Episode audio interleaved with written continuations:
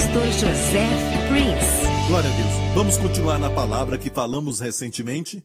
Nós falamos de Romanos 1, versículos 16 e 17, porque não me envergonho do evangelho de Cristo, pois é o poder de Deus para a salvação de todo aquele que crê, primeiro do judeu e também do grego. Vamos pensar um pouco no que Paulo está falando sobre o evangelho. Ele começa dizendo: Não me envergonho do evangelho, das boas novas de Cristo. Por que Paulo disse não me envergonho? Tinha forças querendo fazer com que ele se envergonhasse? Sim, é porque o evangelho é tão bom que existem forças e geralmente são as pessoas que, sabe, têm até um zelo pela obra de Deus, mas não com conhecimento. Eles andam ocupados tentando estabelecer a sua própria justiça e por isso não se submetem à justiça de Deus. São pessoas que caçavam Paulo. Ele não era caçado por pecadores, querendo pegá-lo o tempo todo, ateístas que queriam talvez apedrejá-lo. Ele era perseguido por pessoas que queriam estabelecer a sua própria justiça, não queriam a justiça de Deus, porque a justiça de Deus é dada a nós como um dom. Você não pode salvar a si mesmo. Você é salvo pela graça, pela fé, e isso não tem nada a ver com você, nada a ver com as obras, para que ninguém se glorie nisso. Eles não gostavam disso e tem pessoas que não gostam dessa mensagem. E então eram forças que tentavam envergonhar Paulo, e Paulo disse: Eu não me envergonho do Evangelho de Cristo.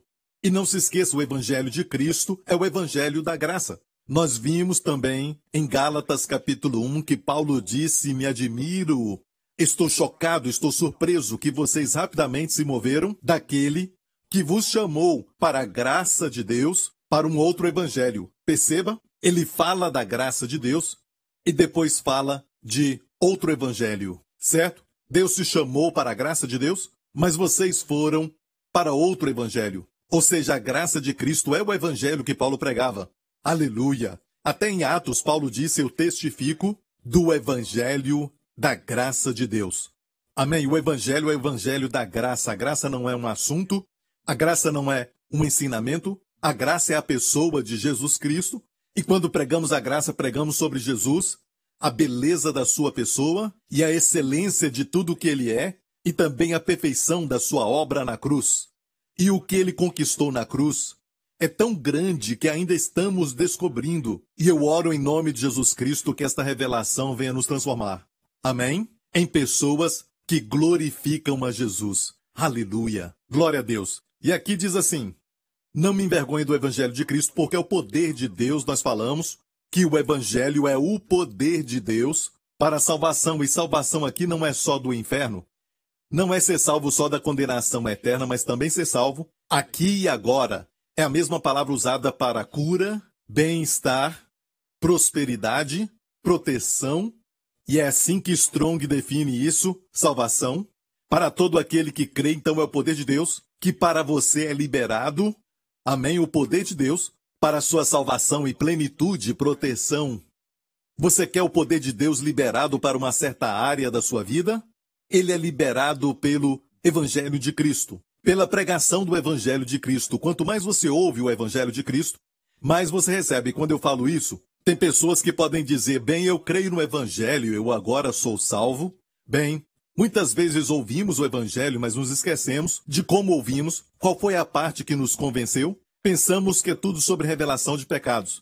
Mas se lermos aqui diz, porque neste Evangelho, nele, se descobre a justiça de Deus de fé em fé, como está escrito, mas o justo viverá pela fé. Ou então uma outra versão que fala sobre isso, justo viverá pela fé. É aquele que pela fé é justo, viverá.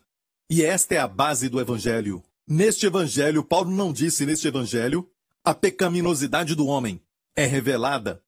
Não, é lógico, está nele. O homem precisa de um Salvador. Se pregamos o Evangelho é porque o homem está perdido no pecado. Isso é verdade. Mas o Evangelho não é revelação do pecado do homem. O Evangelho é uma revelação do dom da justiça que Deus o fez disponível a todo homem por causa do que Cristo fez na cruz. Aleluia! Aleluia! E eu acho que muitas vezes esse é o desafio que nós temos. Porque alguns acham que precisamos falar mais sobre o pecado nas igrejas. Temos que falar mais do pecado, mas a Bíblia diz que se todos os sacrifícios do Antigo Testamento tivessem funcionado, aqueles ministrantes então não teriam mais consciência do pecado. Paulo falou sobre isso. em Hebreus capítulo 10, verso 1 assim: Porque tendo a lei a sombra dos bens futuros, e não a imagem exata das coisas, nunca pelos mesmos sacrifícios que continuamente se oferecem cada ano, pode aperfeiçoar a consciência, os que a ele se chegam. De outra maneira, teriam deixado de se oferecer. Porque purificado uma vez os ministrantes, nunca mais teriam consciência de pecado. Olha isso. Uma vez purificados, amém, a palavra rapax, uma vez purificado, uma vez, uma vez purificados, não teria consciência do pecado. Então essa ideia de consciência do pecado Parece que é um tipo de brasão para a santidade na igreja. Dizem que quanto mais consciente você estiver do pecado, mais você vai fazer algo. Quanto mais você pensar no pecado, mais vai ser liberto dele. Isto é o oposto da verdade. Se você é consciente do pecado, e por que você é consciente do pecado? Você vai ver então a realidade da queda e vai ver que não pode vencer o pecado com as suas forças. Mas é só pelo Evangelho de Jesus Cristo. Vem quando você aceita o dom da justiça porque você vai ver que quando o pecado abunda, a graça superabunda. Aleluia! Obrigado, Senhor Jesus. Amém. Então, no Evangelho está a revelação da sua justiça. E se você vê 2 Coríntios 5, verso 21, diz assim: Aquele, falando de Jesus, que não conheceu o pecado, o fez pecado por nós, para que nele fôssemos feitos justiça de Deus. E você percebeu que tem dois fez aqui? Um é Deus que fez Jesus pecado por nós, e o outro é para que nós fôssemos feitos. Nele é justiça de Deus. Então, dois feitos aqui, mas sabia que no grego são duas palavras diferentes? E é muito interessante, porque o primeiro fez, por isso tem uma versão que traduziu assim: Ele foi feito pecado por nós, para nos tornarmos a justiça de Deus nele. Mas essas duas palavras do verbo fazer são diferentes no grego. No grego, o primeiro, Deus fez Jesus pecado por nós. A palavra ali é a palavra poio. Poio, que quer dizer fazer, especialmente algum tipo de arte. Amém, fabricar, dá uma ideia de criar algo que é amável. Mas no contexto aqui vemos que Deus fez Jesus pecado por nós Parece o oposto, mas na verdade é necessário grande, podemos até dizer uma obra de arte, algo grande, sabe, no aspecto da beleza do Senhor, de nos amar tanto que ele derramou os nossos pecados sobre Jesus e fez Jesus pecado por nós. Então essa palavra grega poiô é de onde tiramos a nossa palavra poema. Você conhece a palavra poema? Essa palavra é usada pelo apóstolo Paulo no texto que eu citei anteriormente, pela graça sois salvos pela fé, isso não vem de vós, mas é dom de Deus, não por obras para que ninguém se glorie.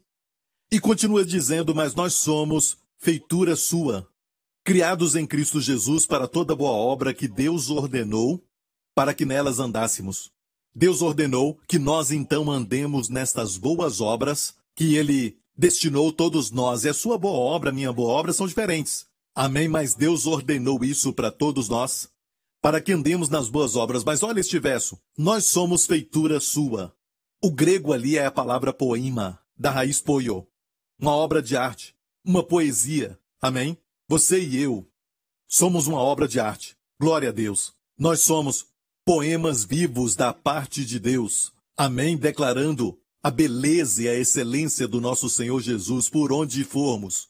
Amém. Amém? Nós declaramos a glória de Deus com as nossas vidas, somos feitura sua. Amém? Não somos a nossa própria criação, não somos a nossa própria feitura. Então pare de tentar de melhorar a si mesmo com suas forças. Olhe para o Senhor, porque quando ele faz é algo lindo. Amém? E aqui diz que ele poiou, fez Jesus pecado por nós. Então tem algo muito lindo, como uma obra de arte, Deus colocou os nossos pecados sobre Jesus e Jesus se tornou pecado por nós. E existe uma verdade aí onde vemos que em Levítico diz que a oferta do pecado é a oferta mais sagrada, se comparada com a oferta queimada. A oferta queimada é uma oferta santa. Tudo fala da obra de Jesus, ok? Mas, do jeito que Deus vê, se olharmos para os detalhes de cada uma, a oferta queimada não é chamada de santíssima, mas de santa. E a oferta pelo pecado é chamada a oferta santíssima. E a oferta pela culpa também é uma oferta santíssima. Por quê? Porque quando vemos Jesus morrendo na cruz como oferta queimada, tudo é para a glória de Deus, porque a oferta queimada foi quando Jesus entregou a sua vida. Número um, nós pensamos que foi só para o nosso benefício, ele morreu pelos nossos pecados para nos dar o perdão, recebemos a justiça, mas na verdade, a razão principal por que Jesus morreu na cruz foi para glorificar a Deus em todos os seus atributos, em toda a sua santa pessoa e todos os requisitos da sua justiça divina sobre você e eu. O sangue de Jesus cumpriu tudo cumpriu toda a exigência, toda a exigência santa de um Deus que é três vezes santo. E amigo, essa é a razão principal para a oferta queimada. Mas quando se trata da oferta do pecado, Jesus se tornou pecado na cruz. E é por isso que os nossos pensamentos, às vezes, pensam pouco sobre o Senhor, sobre ele na cruz carregando os nossos pecados. Podemos ter pensamentos que não são bíblicos e pensamos nele de maneira que não é a maneira que Deus quer que pensemos, então Deus falou que é santíssima. Quando ele se tornou pecado, é uma oferta santíssima. Para Deus, quando Jesus se tornou pecado na cruz, até naquele momento, quando ele pegou os nossos pecados, foi uma oferta considerada santíssima. E todos que creem nisso se tornam santos. Aleluia! E Jesus se tornou pecado na cruz, mas foi uma oferta santíssima ao Senhor. Depois olhamos para outra parte do verso que fala feito. Fomos feitos justiça de Deus nele. Esse feito é a palavra ginomai. Ginomai. Ginomai é se tornar um ser, entrar em existência. Ou seja, é algo que não existiu antes, mas agora existe. Mas também significa assim, nascer, aquilo que acabou de nascer. Nascer, sair. Amém? E isso nos leva à ideia de nascer de novo. Amém? Você sabia que quando você nasce de novo, você nasce a justiça de Deus. A Bíblia diz em Efésios que fomos criados em justiça e verdadeira santidade. E perceba que, como nós nos afastamos da conduta ruim dos vícios malignos do velho homem, para sermos novos, como realmente somos, é pela renovação da nossa mente renovando o nosso entendimento. Como fazer isso? Colocando foco no novo homem. Assim você se afasta daquela conduta, daquele velho homem, hábitos pecaminosos, amém? A conduta destrutiva. Nos afastamos de tudo isso, nos focando no fato de que hoje, você e eu devemos colocar isso na nossa mente. Essa mudança é feita quando focamos no fato de que hoje Fomos criados em justiça e verdadeira santidade. Aleluia! Então, na cruz, Deus poiou, Deus fez Jesus pecado por nós. Na cruz, para que você e eu nos tornemos como nascendo uma nova espécie que não existia antes. Amém? Fomos feitos uma nova criatura, criados em justiça e verdadeira santidade. Você se tornou a justiça de Deus em Cristo e todo o inferno treme quando sabe que você conhece não só na sua cabeça, amém, mas de coração, que é assim que se torna a justiça de Deus. E mesmo você se sentindo injusto, mesmo quando você erra, mesmo você estando longe de Deus, se você realmente nasceu de novo, você ainda continua a justiça de Deus em Cristo. Você precisa só chacoalhar esse pecado, você precisa parar com isso porque esse não é você. Você é a justiça de Deus em Cristo. Amém? Glória ao nome de Jesus. Olha, alegra minha alma pregar sobre a justiça de Deus, porque tem muitos por aí, como na época do apóstolo Paulo, que disse que as pessoas, nos seus dias, os judeus daquela época, porquanto não conhecendo a justiça de Deus e procurando estabelecer a sua própria justiça, você viu isso? E muitos hoje dizem, é, ensinar sobre a justiça de Deus é muito bom, mas nós não podemos esquecer de procurar estabelecer a nossa própria justiça. E olha, não dá para ter ambos. É como óleo e água não se misturam.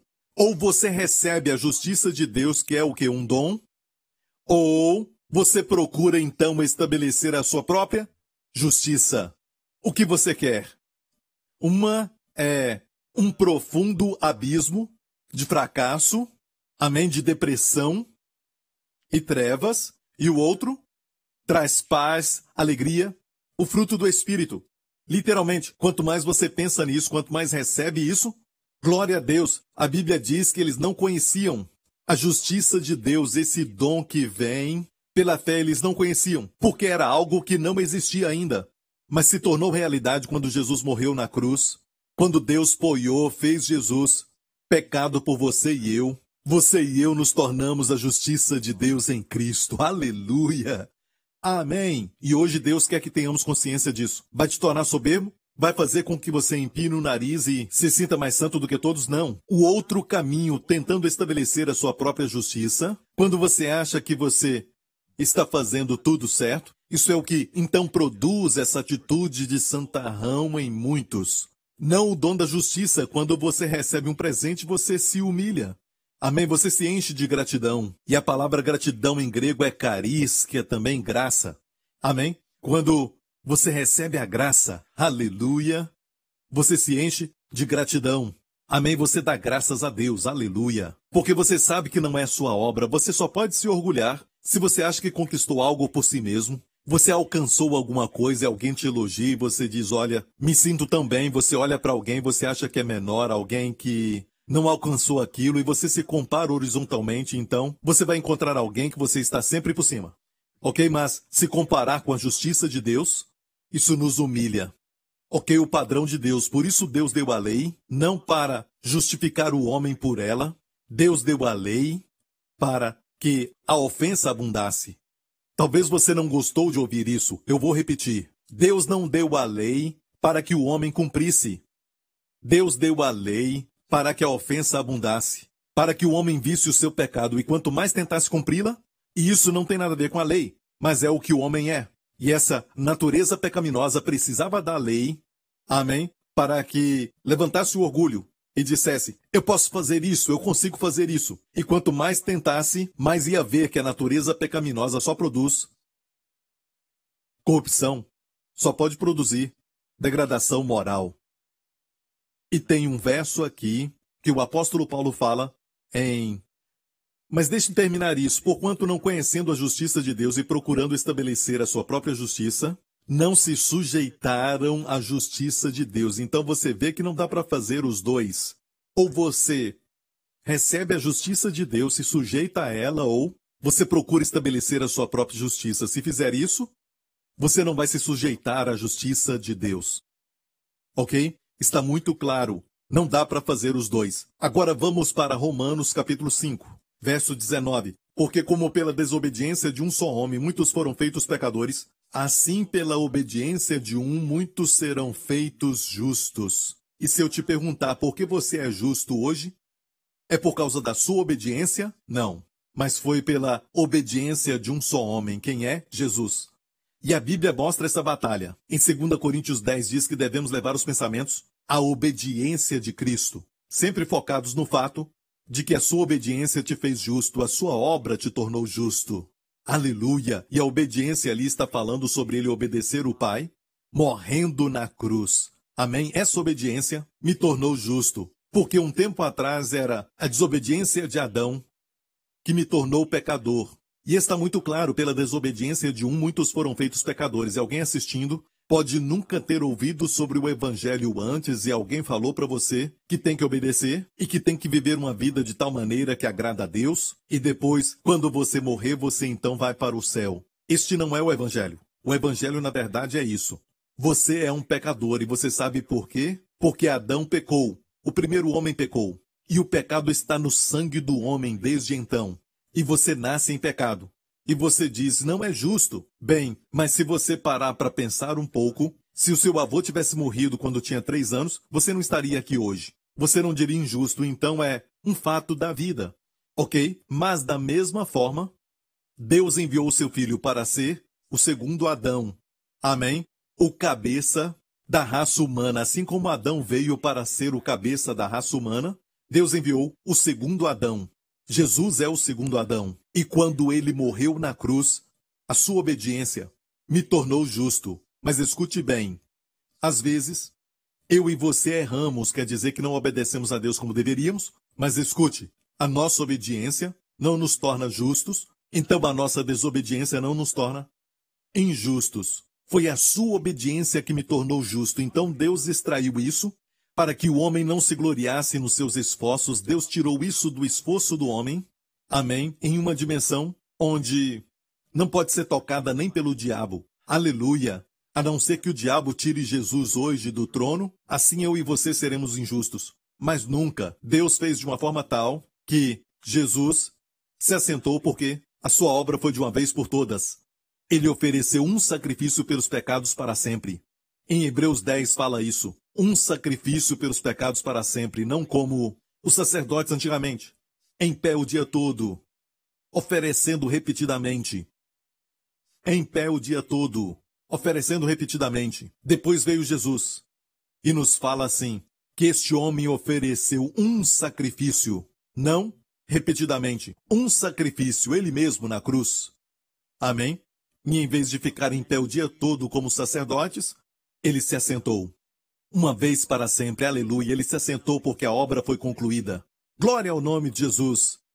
Amém. Precisamos saber disso, precisamos meditar nisso, desfrutar disso todos os dias, porque é a verdade. Amém? E dar a Deus a glória, porque quando você agradece alguém que te deu um presente, quem te dá fica satisfeito, quem te dá se alegra. Amém? Glória a Deus. Temos que dar graças a Deus e também dar graças a Deus crendo nisso e vivendo assim.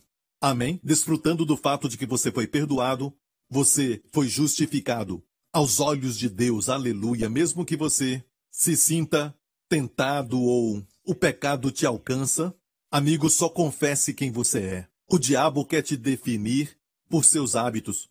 O diabo quer te definir pelos seus erros. Até os erros mais recentes, o diabo quer te definir pelos pensamentos maus. Mas este não é você. Você está num caminho.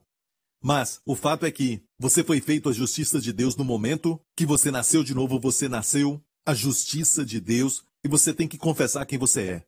E quando você confessa isso, quem você é vai sempre superar o que você faz. Amém? Glória a Deus, lembre-se deste princípio. Quem você é é a sua posição. O que você faz é o seu estado. Às vezes você fica deprimido, ok, às vezes fica triste, às vezes você até mesmo se sente um rebelde, você quer se rebelar, às vezes você sente, sabe, que você quer fazer algo bom, mas é o seu estado, seu estado muda.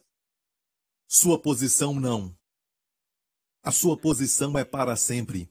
Quem você é é a justiça de Deus, essa é a sua posição. Nunca, nunca julgue a sua posição por seu estado. O seu estado muda. Pode ser bom, pode ser ruim no dia seguinte. Ok? É o seu estado.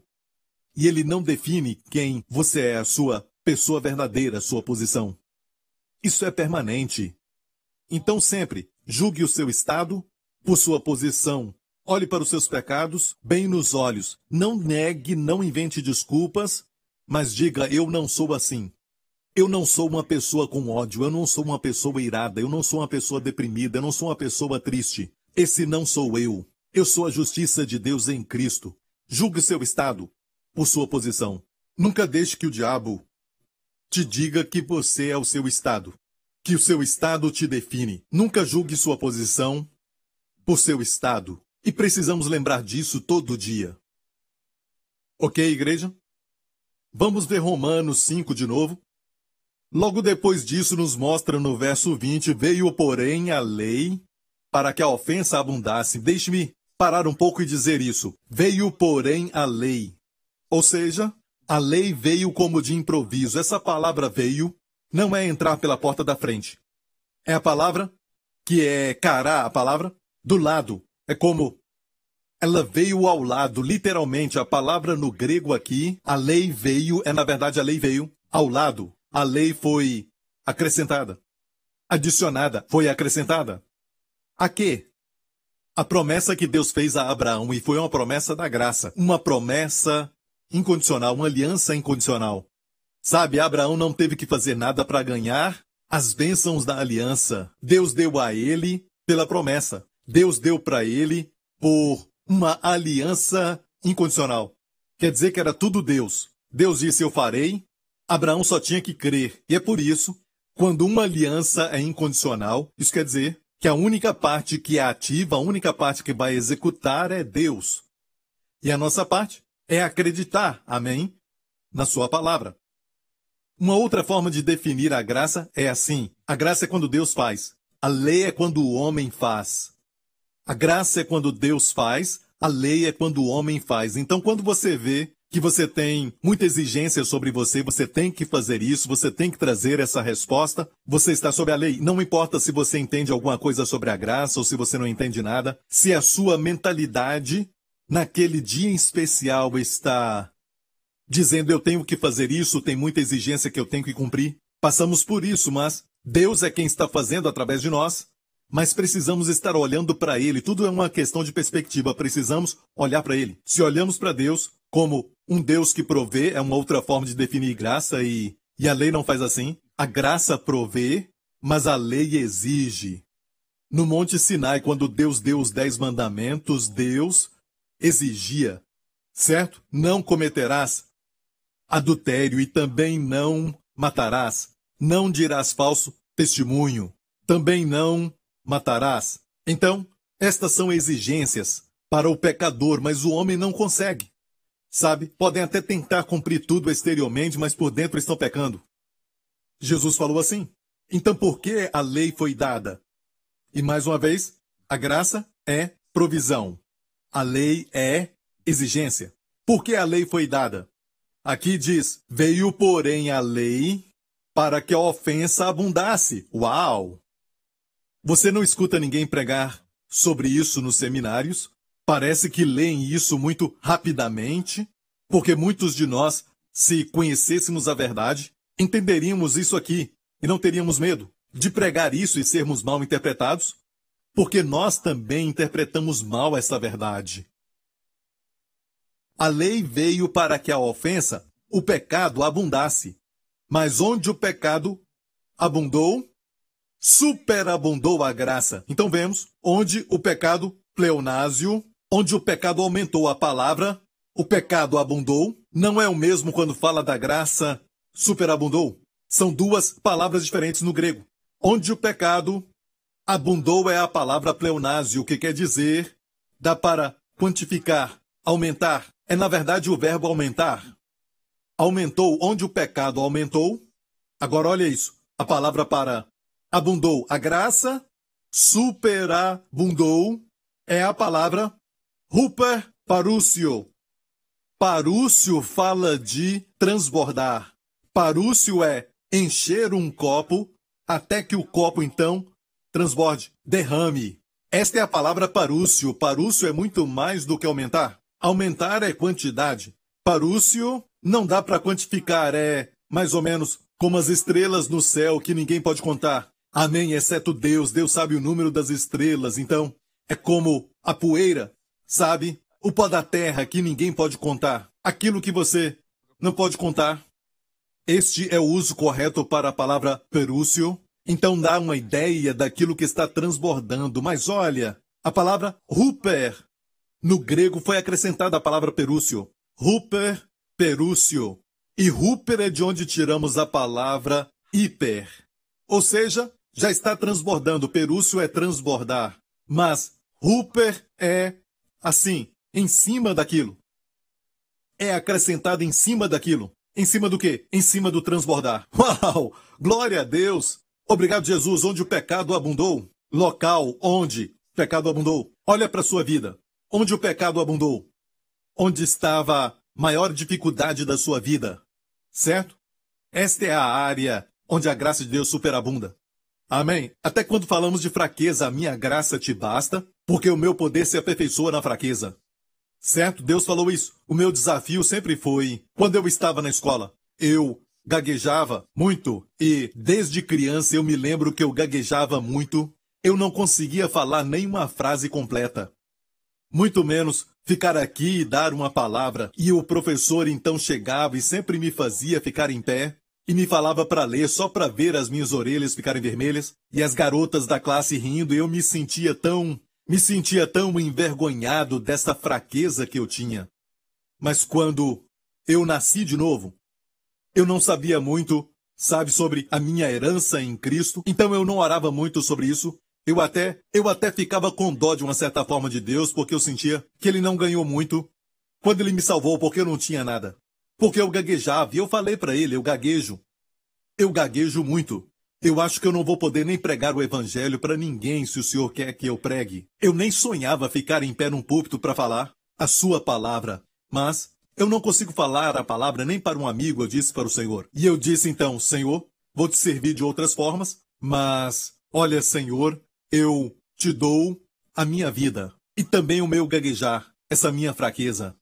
E essa área que era a minha fraqueza, essa. Porque pecar é errar o alvo. Onde eu estava errando o alvo, foi a área onde a graça de Deus superabundou. E às vezes superabunda. E por isso eu quero pregar e pregar e pregar. Não se preocupe, eu tenho alguém que me controla. Com um relógio na minha frente eu vou terminar. Mas eu digo que a graça foi tão superabundante que muitas vezes, sabe, você vai sentir que você está sendo guiado por alguém. O Espírito Santo. E eu me sinto assim às vezes, eu sei o que esse verso diz. Mas se pregar isso, alguns vão dizer, você está falando onde o pecado abundou, a graça superabunda, as pessoas então vão querer pecar. Este é o raciocínio lógico, certo? É a conclusão lógica, é o pensamento lógico. É da mente humana, não é de Deus. Não é a lógica divina, não é o pensamento divino. Olha este verso. Este verso está dizendo: onde o pecado abundou, a graça superabundou. Eu gostaria de parar um pouco e te falar o seguinte: olha as histórias da Bíblia. Davi teve muitos filhos, mais de dez filhos. Mas de todos eles, quem Deus escolheu? Deus escolheu aquele que era de Batseba, Salomão, que se tornou rei. Por quê? De todas as mulheres, de todas as mulheres de Davi, de todos os filhos que Davi teve, quem foi que Deus então escolheu? Aquele que nasceu de Batseba. E quem foi Batseba? A mulher com quem Davi cometeu adultério. Olha, eu não estou dizendo cometa adultério e a graça vai superabundar. Nem o apóstolo Paulo, mas ele está dizendo onde houve o pecado, e aquele pecado foi grande, onde o local, a graça superabundou se olharmos para o Senhor. Em vez de ficar triste olhando para o pecado e pensar que o pecado nos desqualifica e que não há esperança para o futuro, olhamos para o Senhor, e foi o que Davi fez, mesmo tendo pecado contra Deus. Ele olhou para o Senhor e olha, daquela mulher, daquela mulher então Deus escolheu Salomão para ser rei. Amém. Quem foi aquele entre os doze discípulos que foi capaz de negar a Jesus? Quem fez isso falando até palavrões negou conhecer Jesus? Pedro negou Jesus três vezes. A mesma boca que negou Jesus, alguns dias depois, porque ele olhou para o Senhor. Amém? Deus usou aquela boca que o negou depois de alguns dias. Deus usou aquela boca para proclamar o Evangelho de Jesus Cristo no dia de Pentecostes. Aleluia! E isso está escrito no livro de Atos, toda a sua mensagem. E a Bíblia diz que três mil pessoas foram salvas. Aleluia! Esta foi a boca da graça. Igreja, amém? Amém? Quando a lei veio no Monte Sinai, três mil pessoas morreram. Agora a graça foi declarada ontem no Monte Sião. Quando a graça foi proclamada no Monte Sião no dia de Pentecostes, a graça não a lei, e o Espírito foi dado, o que aconteceu? Três mil pessoas foram salvas. A letra mata, mas o Espírito vivifica. Aleluia! em vez de olhar para sua fraqueza como algo ruim na sua vida, e você deseja nunca ter tido essa fraqueza, ou está deprimido por causa da fraqueza, ou por causa do pecado, dos seus pecados. Você tem um hábito pecaminoso e não consegue se livrar disso. Você devia se alegrar com a superabundância da graça que vai cobrir tudo isso, porque você, com essa fraqueza, você tem algo que ninguém tem a graça superabundante nesta área. E se receber esta graça superabundante, o seu testemunho vai ser tal que vai glorificar o Senhor Jesus Cristo. Amém. Alguém vai dizer: esta é a mesma garota que tinha tanto medo? Ela parece tão ousada. Quando ela fala a palavra, este é aquele homem que estava viciado em drogas e temos testemunhos de pessoas que fazia isso, que era viciado em drogas, e eu falei de alguns testemunhos assim nestas últimas semanas, estão no nosso website. Você pode ler lá todos os testemunhos. Tantas pessoas presas por vícios e também em pecados, principalmente pornografia. Hoje estão livres, aleluia, foram santificados, não tem nem mesmo desejo. Nós ouvimos testemunhos assim, porque a libertação não é querer algo, mas agora você não faz mais. É também não querer mais. Aleluia! Glórias a Deus! E é muito fácil para muitos tirar conclusões erradas e dizer você está falando que temos que pecar para que a graça abunde é exatamente a acusação que foi feita contra o apóstolo Paulo. Em Romanos 6, Paulo fala assim: Romanos 6 vem logo depois de o que acabamos de ler, onde o pecado abundou, a graça superabundou, Romanos 5. E aqui, Paulo disse: Que diremos, pois, permaneceremos no pecado para que a graça abunde? De modo nenhum. Nós, os que estamos mortos para o pecado, é a nossa posição, que quer dizer que já aconteceu, não pode ser repetido.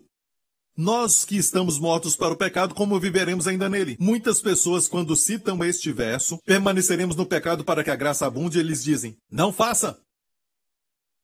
Não peque. Como se, sabe, tivéssemos poder de não pecar. Mas Deus diz assim: não, é uma impossibilidade. Como nós, como nós que estamos mortos para o pecado, viveremos ainda nele. Ou seja, você pode pecar, mas não vive pecando. Amém? Você pode errar aqui e lá, mas não vive no pecado. Creio que quem vive em pecado nunca nasceu de novo, para começar a conversa. Viver quer dizer você continua como um estilo de vida, de praticar este pecado. Você tem que nascer de novo. Ok, mas ele disse que quem morreu para o pecado, como pode permanecer nele? Amém? E por que o apóstolo Paulo responde isso. Vamos permanecer no pecado para que a graça abunde. Esta é a acusação que faziam contra ele. Eu acho que foi o Dr. Martin Lloyd Jones, muitos anos atrás, aquele famoso pastor de Westminster, que falou assim: que por que será que as pessoas acusavam Paulo de pregar assim? Vamos pecar mais para que a graça abunde. E Paulo teve que responder: Vamos permanecer no pecado para que a graça abunde? É o que eu estou ensinando? Não, de modo nenhum, ele disse. Ele disse: Por que as pessoas acusavam Paulo disso e não nos acusam hoje disso? Ele disse: Então é o seguinte, eu te declaro que não estamos pregando a mesma graça, o evangelho da graça, que Paulo pregava. Se pregarmos o mesmo evangelho que Paulo pregava, vamos ter a mesma acusação. Aleluia! Uma outra acusação que faziam contra o apóstolo Paulo está aqui em Romanos 3, que Paulo disse o seguinte: E por que não dizemos, como somos blasfemados e como alguns dizem que dizemos, façamos males para que venham bens? A condenação desses é justa. Ou seja, Paulo estava dizendo Alguns estão dizendo que falamos, façamos males para que o bem venha. Olha, tem pessoas que estão blasfemando, nos acusando de dizer vamos fazer o mal para que o bem venha. E talvez foi porque ele estava dizendo onde o pecado abundou, a graça superabundou. De forma tal que diziam: Ah, você está dizendo que devemos pecar para que o bem então venha, para que a graça abunde. Não era o que Paulo estava dizendo, nem o que eu digo, mas onde há pecado, tem uma graça que vai superabundar, superexceder aquela área. Aleluia! E porque o diabo bagunçou aquela área, aleluia! Quando a restauração acontecer, vai ser 120%, glória a Deus, baseado no princípio da oferta pela culpa. E por isso isso é fundamental. E Paulo não foi muito bacana para com as pessoas que diziam isso sobre ele. Perceba que ele disse: somos blasfemados e como alguns dizem que dizemos, a condenação desses é justa. Ele os condenou, dizendo que a condenação deles era justa. Ou seja, Paulo não mediu palavras. Quer dizer que tem algo de ruim para eles por causa dessa acusação falsa, porque isto atrapalha o evangelho. Você vai ver que muitas vezes coisas ruins acontecem para aquelas pessoas que tentam atrapalhar o evangelho. Você não vê muita coisa ruim acontecendo para aquele que vive em pecado. Não é, igreja? Estou falando a verdade. Tem pessoas que vivem em pecado e queremos que eles se convertam, não vivam assim. Queremos ver todos eles sendo transformados, mas, sabe, eu já vi algumas pessoas que parece que não tem nada ruim acontecendo a eles, que gostaríamos que acontecesse para que eles se convertessem, mas nada de ruim acontece. Mas às vezes vemos crentes, aqueles que parece que andam retamente, mas acabam se levantando contra o evangelho da graça e sofrem consequências. Eu acho que Paulo queria dizer isso quando disse que a condenação era justa. Certa vez Paulo pregava para um homem importante e a Bíblia nos diz que um mágico estava ali. Um mágico que tentava impedir que Paulo pregasse para este homem importante e Paulo pregava para ele, e ele estava aberto para o evangelho de Jesus Cristo. Paulo pregava para ele, mas esse homem tentava impedi-lo. Ele queria atrapalhar a pregação do evangelho. Sabe o que Paulo disse? A mão do Senhor seja contra ti, você vai ficar cego por um tempo. Este é o apóstolo da graça. Perceba que o julgamento foi severo para a pessoa que se levantou contra a graça, até Paulo mesmo, quando ele fala para uma igreja carnal, que quando olhamos para o Novo Testamento sabemos que é a igreja de Corinto. Tinha muita coisa ruim acontecendo, orgias. A história fala das prostitutas do templo e também que as pessoas se embriagavam na Santa Ceia. Tinha até mesmo irmão se levantando contra irmão nas cortes. Todo tipo de carnalidade acontecendo ali, mas Paulo começa dizendo, no capítulo 1, falando para a igreja, dizendo aos santos: Deus é fiel, que vos chamou para a comunhão com seu filho. Vocês não têm falta de nenhum dom, os elogiando, falando que eles ainda eram santos. Aleluia, apesar de tudo que estava acontecendo, depois ele começa corrigindo. Mas mesmo a sua correção é cheia de graça, não sabeis? Que sois moradas do Espírito Santo, ele falou para eles. Talvez vocês não sabem, mas eu vou falar. E se você sabe, você precisa colocar isto como um fato de que você é o templo de Deus. Aleluia! E aqui vemos Paulo os elogiando, dizendo que eles não tinham falta de nenhum dom. Mas olha, em Gálatas, qual foi o crime? Qual foi o pecado de Gálatas? Eles estavam desviando do evangelho da graça para tentar cumprir a lei, ou estavam tentando colocar a lei no evangelho da graça. E isso era algo que Paulo não queria comprometer. Ele começa abrindo o capítulo e não tem aquela saudação que Paulo tem nas suas cartas, até para a igreja carnal de Corinto, mas Paulo vai direto ao ponto. Ele diz: Maravilhe-me que tão depressa passasseis. Daquele que vos chamou a graça de Cristo, para outro evangelho ele pronuncia uma dupla maldição sobre qualquer um que pregasse outro evangelho e não o evangelho da graça. Todo o contexto daquela passagem é sobre quem passa do evangelho da graça, da graça de Cristo, para outro evangelho. E Paulo disse que há um duplo anátema, uma dupla maldição sobre qualquer que pregue outro evangelho e não o evangelho da graça e eu decidi muito tempo atrás. Amém? Porque eu não sou nenhum bobo. Não vou ficar debaixo da maldição, que é maldição dupla, especialmente para pregadores. É uma dupla maldição para pregadores que pregam outro evangelho que não seja da graça. Mas eu vou pregar o evangelho da graça. O mesmo evangelho que Paulo pregava. É a única esperança para este mundo decaído.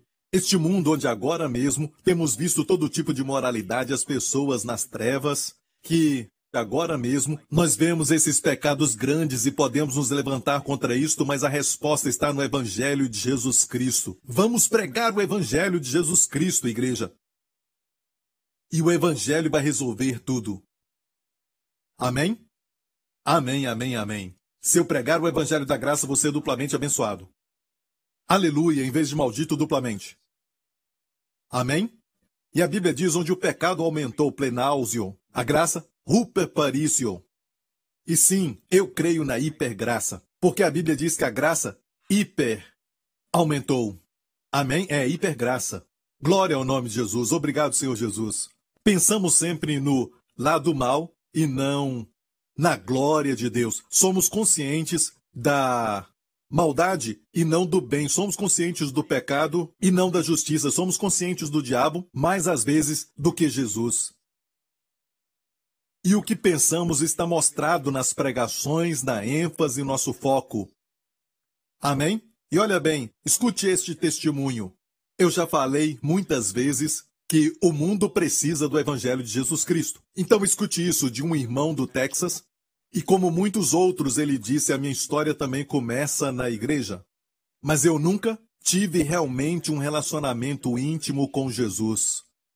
Quando eu estava me formando, comecei a me envolver mais com garotas e também com bebidas. e muitas festas. Naquela época eu completamente saí da igreja. Quando fiz 21 anos, comecei a frequentar bares cinco, às vezes seis vezes na semana. E saía de um relacionamento e entrava em outro, e me envolvi com lutas. Certa noite, quando eu vim para casa tarde, eu entrei no meu quarto que eu dividia com meu irmão de 11 anos e pensei comigo mesmo: como posso ser o homem que sou agora e ainda querer que o meu irmão olhe para mim? Eu sabia que tinha que mudar. Comecei a passar mais tempo com a minha família e, e ser mais cuidadoso com as pessoas que eu buscava me relacionar nas amizades. E nesta época, alguém me falou sobre o pastor Joseph Prince e eu estava tentando compreender a mensagem sobre a graça. Enquanto esperava os meus amigos para sair com eles, eu decidi assistir uma mensagem do pastor Joseph Prince no celular. Eu não conseguia fugir daquele pequeno sussurro que estava me chamando. Meu coração estava clamando pelo único amor que satisfaz. Jesus. Meses depois, eu consegui adquirir o livro do pastor, destinado para reinar. Enquanto lia, eu consegui entender a simplicidade do Evangelho da Graça de uma forma como nunca antes. Ele me mostrou a beleza de Jesus e a perfeição da obra concluída de uma maneira que fez o meu coração derreter mais uma vez pelo Salvador. Eu fiquei até as duas da manhã lendo e também conversando com pessoas, em vez de dirigir para casa depois de uma noite de festas. Comecei a ver uma transformação no meu coração que eventualmente me levou a uma transformação de vida. Eu descobri que o pastor Prince tem uma igreja que está aqui no Texas, então eu decidi passar o domingo de Páscoa na igreja Revolução da Graça. Eu saí daquele culto completamente transformado, da forma que eu entrei ali, e imediatamente sabia que aquele lugar era o lugar que Deus tinha para mim. Comecei a frequentar os cultos todo domingo e comecei a participar do ministério de jovens e depois comecei a servir. O Senhor me transformou de quem um dia eu era para quem eu sou hoje por sua graça. Agradeço ao pastor Prince e o seu ministério por me mostrar o verdadeiro evangelho da graça que transformou a minha vida para sempre. Aleluia, a Deus seja a glória. E um alô para todos da Igreja Revolução da Graça. Ei! Glória a Deus. Então, aqui temos uma falha fundamental na teologia. Porque pensamos que Jesus veio só para cancelar tudo aquilo que Adão fez e depois completar o que Adão falhou em fazer. Vou falar de novo. Pensamos que Jesus veio, Deus enviou Jesus só para cancelar tudo o que Adão fez, todos os pecados, o que Adão fez. Em vez de acrescentar um quinto a mais, não falamos disso. Pensamos que ele só veio cancelar o que Adão fez e para completar o que Adão não conseguiu fazer. Mas, amigo, Deus não está satisfeito com qualquer restauração de algo que foi perdido. Se Deus foi roubado, vemos o princípio em Levítico capítulo 5 e também o 6. A Bíblia diz em Levítico 5: E falou o Senhor a Moisés: Quando alguma pessoa cometer uma transgressão e pecar por ignorância nas coisas sagradas do Senhor, então trará ao Senhor pela expiação um carneiro sem defeito do rebanho. No próximo verso diz assim: restituirá o que pecar nas coisas sagradas e ainda lhe acrescentará a quinta parte. E aqui está falando do pecado contra as coisas sagradas do Senhor. Agora vamos ver o pecado contra o homem. Aqui também está falando sobre a oferta da expiação. Falou mais o Senhor a Moisés, dizendo: Quando alguma pessoa pecar e transgredir contra o Senhor, ou negar ao seu próximo o que lhe deu em guarda ou o que deixou na sua mão, ou roubo ou que reteve violentamente ao seu próximo, ou que achou perdido e o negar com falso juramento, ou fizer alguma outra coisa de todas em que o homem costuma pecar, ele estava dizendo, será, pois, que como pecou e tornou-se culpado, restituirá o que roubou ou que reteve violentamente, Olha agora o verso 5. Ou tudo aquilo sobre que jurou falsamente o restituirá no seu todo, e ainda sobre isso acrescentará o quinto. Aquele de quem é o dará no dia da sua expiação. Preste atenção agora. Ok? Está muito claro que é aquele que pecou contra o seu próximo. Ele levava um carneiro, ou seja, uma oferta de expiação, uma figura de Jesus, e depois ele tinha que restituir ou dar de volta, consertar, ou seja, fazer a restituição de tudo aquilo que ele roubou no seu valor total daquilo que ele roubou e acrescentar um quinto, que é 20%. 20%, um quinto ele tinha que acrescentar. E aqui está falando da oferta da expiação nessas duas categorias, o pecado contra Deus e contra o homem, tudo relacionado com a oferta da expiação, a natureza dessa oferta. E sabemos quem é essa oferta: a sua oferta e a minha. O nosso Senhor Jesus na cruz se tornou a nossa oferta pela expiação. De fato, Isaías fala assim no seu livro. A passagem famosa sobre a obra de Jesus na cruz diz: Todavia ao Senhor agradou moê-lo, fazendo-o enfermar. Em uma tradução diz que ele o fez doer. Quando a sua alma escute isso, quando a sua alma se puser por expiação, então é a oferta da expiação. A palavra Acham está ali para a culpa. A oferta da expiação é Acham. Foi a palavra usada por Isaías, Acham. E aqui diz que a alma de Jesus se tornou expiação por você e eu. E amigo, não se esqueça, se Jesus se tornou oferta da expiação ao Senhor, então ele se tornou responsável, assumiu essa responsabilidade, amém, de restaurar para Deus tudo aquilo que roubamos de Deus, e também restaurar para nós tudo que o pecado roubou. Tudo isso. Amém. Até o pecado que cometemos contra alguém. Ele é aquele que vai restaurar não somente o preço todo, mas 120%. E Deus fez essa oferta da expiação de tal forma que o seu filho é glorificado. Sabemos que Jesus é a oferta da expiação.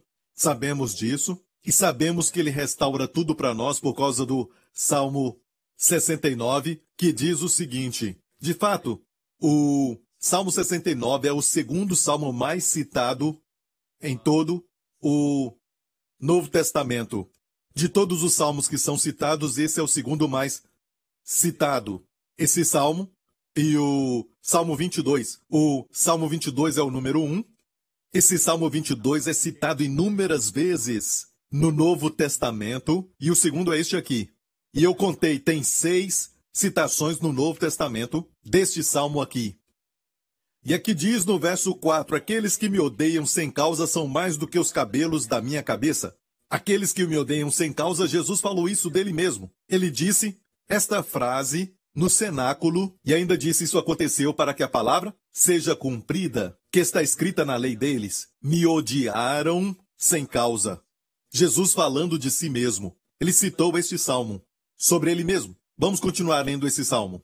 Vamos direto para a última frase. Então restituí, eu restituí, o Senhor restitui aquilo que não furtei. Então restituí o que não furtei. O Senhor se tornou então a oferta da expiação e ele restaurou aquilo que ele não furtou. Ele fez restituição do que ele não roubou ou furtou. Ele fez a restauração de tudo aquilo que ele não roubou. Então o Senhor Jesus tomou o lugar daquele que era culpado. O culpado de fazer as coisas erradas tinha que pagar não só o preço todo, o preço total, mas também acrescentar a quinta parte nele, ou 20%. Então ele tinha que trazer 120%. E amigo, você e eu roubamos a Deus. Nós furtamos de Deus, da sua glória, da obediência, da adoração, do seu amor, porque nós fomos criados para adorar a Deus, para amar a Deus. Amém? Para ser o seu povo. E nós o roubamos este prazer, nós o roubamos o que pertencia a ele. E tudo que nós roubamos de Deus. Jesus veio e morreu naquela cruz. E porque ele é a oferta da expiação.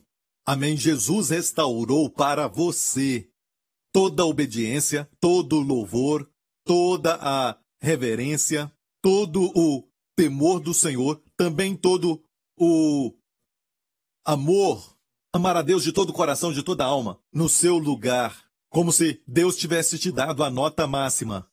Aquilo que Jesus fez, Deus colocou na sua conta e Deus te deu o benefício de tudo isso. É como se você tivesse feito Você entendeu esse princípio? Então, duas categorias de oferta da expiação, uma para com Deus e outra para o homem. Então, Jesus restaurou para Deus, e por isso podemos dizer que Deus acabou lucrando por causa do que Jesus fez. Se parar para pensar, sabe? A teologia vai dizer que Jesus veio para cancelar, perdoar todos os pecados que Adão trouxe para o mundo e também completar aquilo que Adão não conseguiu fazer. Não é mais do que isso. Deus não somente fica satisfeito só com a restauração daquilo que foi perdido. Deus quer bênçãos maiores para o homem. Até o que roubamos dele. Deus diz: muito mais do que isso, eu quero abençoar o homem acima de tudo isso. E é lógico, uma grande glória para ele. Deus não ia ficar satisfeito só com a restauração daquilo que foi roubado. Deus quer mais. Amém para o homem. Amém. E Deus acabou lucrando por causa do que Jesus fez. Jesus restaurou a Deus no seu lugar tudo aquilo que você roubou de Deus. E Deus então era o prejudicado, a pessoa roubada, por nós, pelos pecados, certo? Mas agora, Jesus restaura para Deus no seu lugar. Então, descanse no Senhor. Amém? Descanse na obra concluída. Ame-o. Amém? Agradeça-o. Glória a Deus por tudo que ele fez por você. Glória ao nome de Jesus e a restauração para o homem. Também roubamos o homem. Nós roubamos o homem também de coisas materiais também. Amém. Durante muitos anos nós roubamos as pessoas que amamos do seu tempo. Amém. Falta de gratidão, a obediência aos nossos pais e talvez agora mesmo você não tem mais os seus pais com você e está arrependido porque você os roubou daquele tipo de obediência que eles tanto mereciam e também a honra e o respeito e o amor que eles tanto esperavam da sua parte.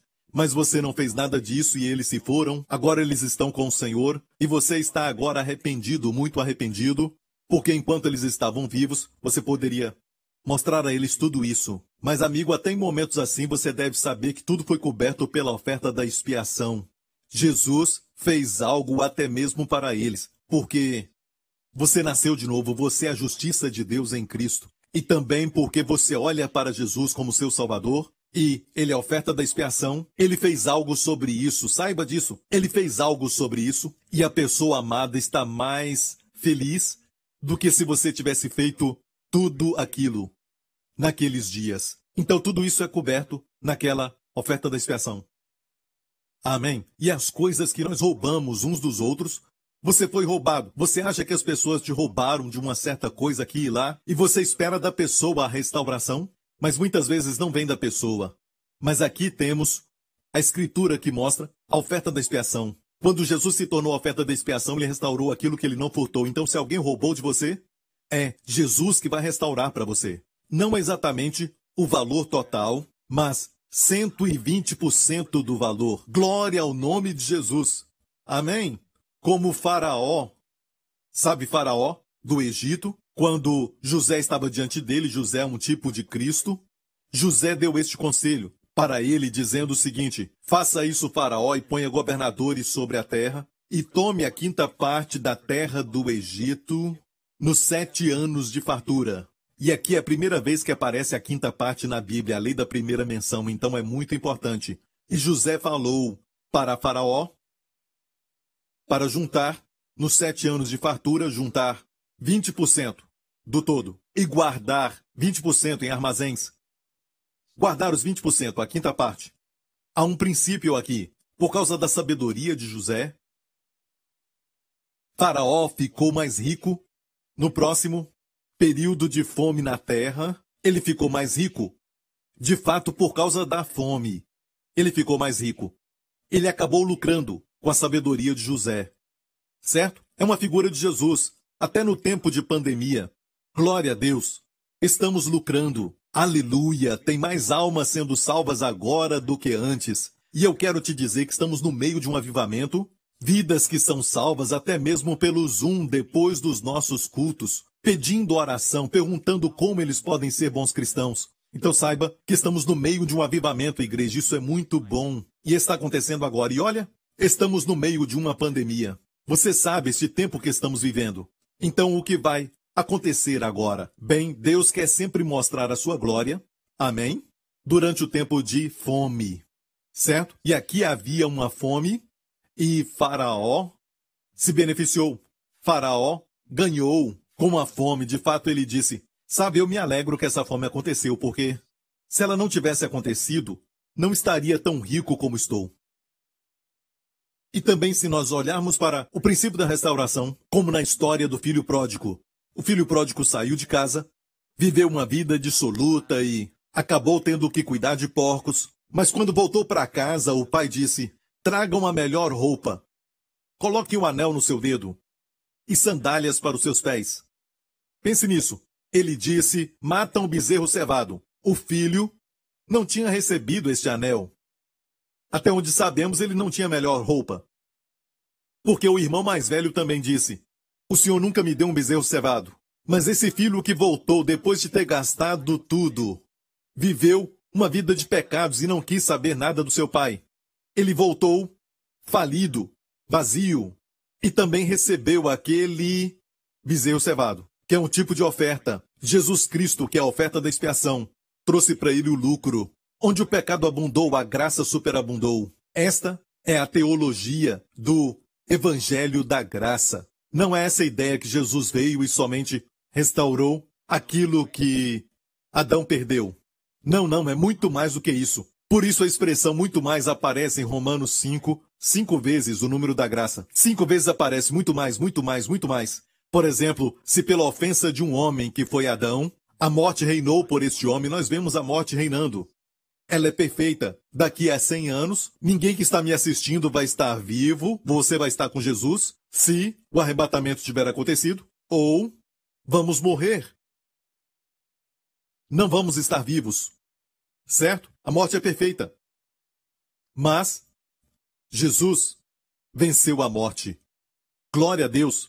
Se pela ofensa de um homem a morte reinou por este, Adão muito mais, aleluia! Muito mais os que receberam a abundância da graça e o dom da justiça reinarão em vida por Jesus Cristo. Amém? Se você recebeu a abundância da graça, e olha, não é uma gota da graça, sim, pastor. Eu escuto sobre a graça, sempre eu escuto, e também falo sobre a graça. Não, amigo, precisamos ter a abundância da pregação sobre a graça, para que as pessoas possam receber a abundância da graça. Amém? Os que recebem a abundância da graça e o dom não é recompensa pelo que você fez, mas é o dom da justiça. O que acontece? Vão reinar em vida por Jesus Cristo. E eu oro para que isso te defina. Amém? De hoje em diante, em nome de Jesus. Glória a Deus, aleluia. Eu quero orar por todos vocês que nunca aceitaram a Jesus como Senhor e Salvador, mas você sabe que Deus está te chamando agora para colocar a sua fé na verdade. A Bíblia diz: a verdade vos libertará. Aleluia! Você vai conhecer a verdade e a verdade vai te libertar. Glória ao nome de Jesus. Você ouviu a verdade, amigo. Agora se prepare para ser livre. Se você quer isso, quer aceitar a Jesus, e você crê que Jesus morreu no seu lugar, amém? Ele carregou todos os seus pecados. Se você quer isso, faça essa oração agora mesmo. Amém? Diga isso de coração. Diga, Pai Celestial, eu confesso que Jesus Cristo é o meu Senhor. Eu creio que Cristo morreu naquela cruz pelos meus pecados. Ele foi condenado para que eu seja justificado. Ele foi desamparado para que eu seja sempre aceito. Pai, eu te agradeço porque tu ressuscitaste a Cristo dos mortos quando me declaraste justo. Obrigado, Deus Pai. Eu agora sou a justiça de Deus em Cristo. Em nome de Jesus. Amém. Se você fez essa oração, você agora é filho de Deus. Amém. Se você orou de coração, você agora foi transportado do reino das trevas para o reino da luz, do poder de Satanás para o poder de Deus. Você agora é uma nova criatura em Cristo. Você nasceu, você nasceu de novo, como justiça de Deus em Cristo. Bem-vindo à família de Deus. Glória ao nome de Jesus. Quero orar por aqueles que talvez estão com alguma dificuldade no seu corpo, você tem algum diagnóstico que o doutor falou e você está preocupado com essa área da sua vida? Olha, escute, amigo, tudo foi conquistado na cruz. Porque o diabo te atacou nesta área por causa dessa fraqueza que você tem no seu corpo, certo? Esta área, quando for tocada pela graça, vai superabundar com saúde, você vai ter uma saúde melhor. Creia que Deus fará isso. Está no princípio da oferta da expiação. Glória ao nome de Jesus. Fique em pé se puder. Em nome do Senhor Jesus Cristo, eu ordeno que esse espírito de enfermidade que está atacando o seu corpo agora, que saia da sua vida. Em nome do Senhor Jesus Cristo. E eu declaro a cura em nome de Jesus para todo o seu corpo, do topo da cabeça até a planta dos pés. Pai, libera agora então a cura, o poder curador do Senhor Jesus Cristo. Amém. Do topo da cabeça até a planta dos pés, realizando a cura, trazendo saúde, plenitude para toda parte que estava fraca com doença ou enfermidade. Agora mesmo, restaure 120% de saúde superabundante e vida para este corpo em nome do Senhor Jesus Cristo. Agora, rapidamente, aqueles com problemas de juntas, eu vejo alguém com problema nas costas, no meio das costas aqui, mova-se então, onde você sentia dor, mova agora e veja aquilo que o Senhor fez. Todos os que estão com problemas de juntas no braço e também nos joelhos, no cotovelo, em todo lugar, no pescoço, mova tudo agora para ver o que o Senhor está fazendo. Glória a Deus, obrigado Jesus, obrigado Senhor. Alguém está com um problema na cintura e essa dor vive saindo e voltando. Agora mesmo você sentiu? Você sente quando você se assenta por muito tempo? Uma dor que vai e vem, mas você sentiu agora um calor nesta área porque Deus está te curando deste problema Obrigado, Deus Pai, em nome de Jesus Cristo. Glória ao nome de Jesus. Obrigado, Pai. Eu vejo uma criança que está com febre, uma criança doente. Eu vejo que a mãe está muito preocupada, ela está dando banho no filho. Mas agora mesmo o poder de Deus está sobre essa criança, ela está sendo curada, ela está ficando bem. Toque nessa criança agora em nome de Jesus e você vai ver o que o Senhor está fazendo. Glória ao nome de Jesus. Você estava orando para que o Senhor tocasse nela e ele ouviu a sua oração. Querida, Obrigado, Senhor Jesus. Obrigado, Senhor Jesus, em nome de Jesus. Obrigado, Pai, por ter realizado essa cura. Aleluia.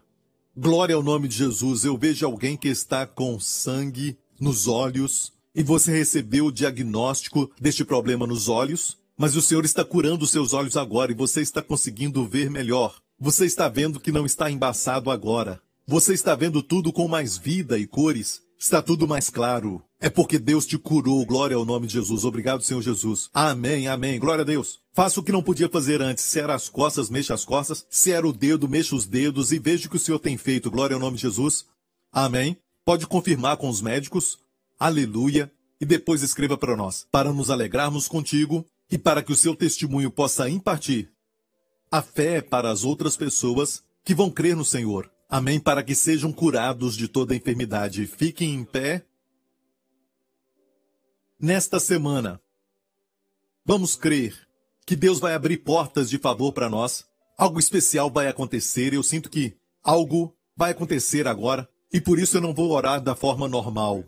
Algo vai acontecer e você vai saber. E quando souber, você vai ver que é algo grande, algo fora do ordinário. Por favor, escreva para nós. Glória a Deus. Levante suas mãos com a sua família. Que nesta semana o Senhor te abençoe com as bênçãos de Abraão, com as bênçãos de Deuteronômio 28. Que o Senhor te abençoe e te guarde com a sua família durante essa semana do vírus do Covid-19, de toda doença e enfermidade, do mal e do perigo e também dos poderes das trevas em nome do Senhor Jesus Cristo que lhe dê ordem aos anjos a seu respeito. Nenhum mal te sucederá, nem praga alguma chegará à sua tenda.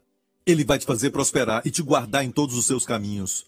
Que o Senhor levante o seu rosto sobre ti e sobre a sua família, e te conceda favor sobrenatural por onde você for, e conceda a você e aos seus sua maravilhosa Shalom paz.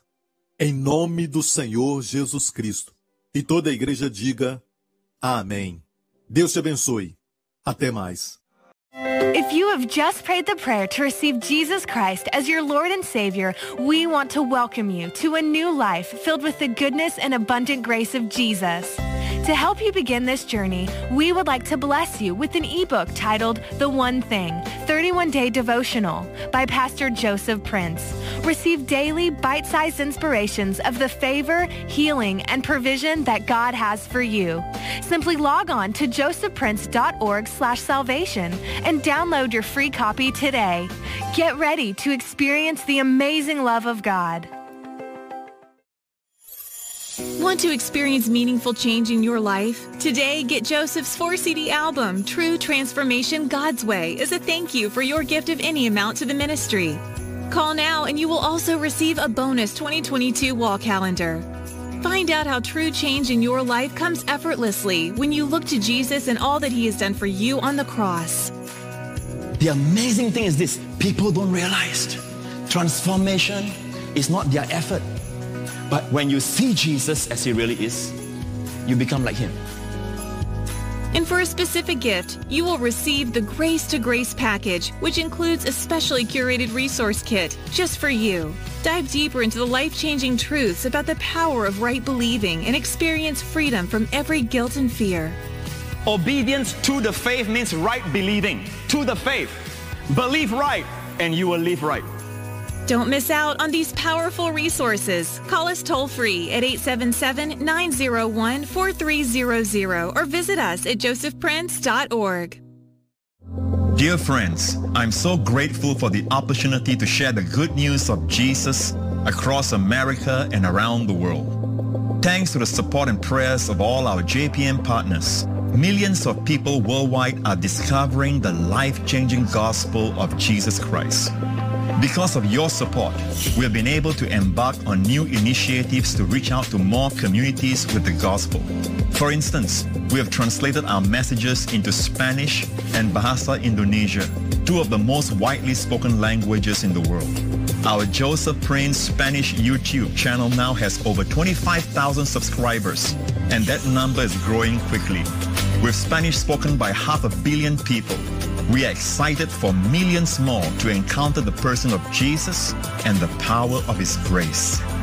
As the good news of Jesus is shared in these communities, many who were trapped by guilt and depression are now experiencing his amazing love and grace.